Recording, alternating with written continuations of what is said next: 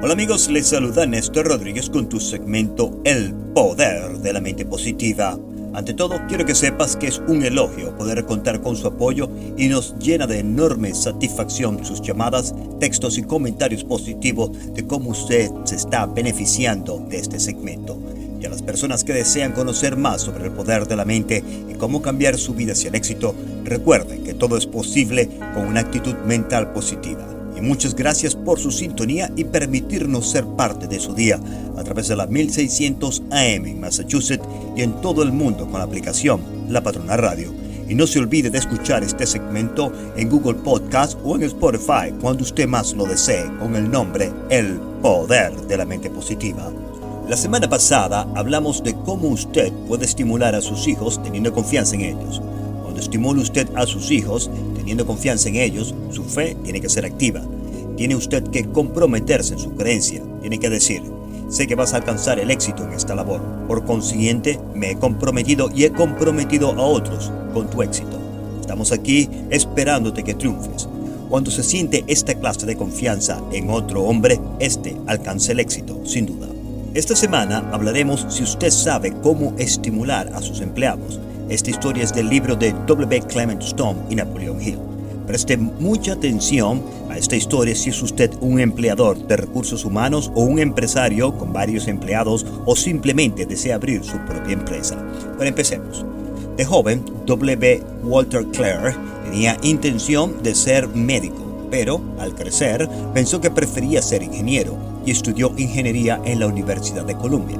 Sin embargo, el estudio del funcionamiento de la mente le pareció tan interesante y fascinante que cambió la ingeniería por la psicología y al fin recibió un diploma de estudios universitarios en psicología. Walter Clark trabajaba como jefe de personal en los almacenes de Macy's y en otras conocidas empresas. Por aquel entonces, los test psicológicos conocidos se dedicaban a proporcionar la información que ellos buscaban, como el coeficiente intelectual del aspirante, sus actitudes y su personalidad. Pero algo hacía falta, algo importante. Walter se puso a trabajar, a descubrir el factor que faltaba y pensó, un ingeniero puede seleccionar la pieza adecuada y colocarla en un sitio para que un aparato funcione con eficacia. Y eso es exactamente lo que yo quiero hacer con las personas. Quiero seleccionar a la persona adecuada para el trabajo adecuado. La respuesta a su pregunta era tan fácil y sencilla que auténticamente era asombroso que otros psicólogos no hubieran descubierto. ¿Por qué? Una persona es algo más que un cuerpo mecánico, es una mente con un cuerpo y algo. Una persona alcanza el éxito o fracasa porque ha sido estimulado o no. Por tanto, Walter se propuso desarrollar una técnica de análisis que, número uno, indicara las tendencias de conducta del individuo en un momento agradable u hostil.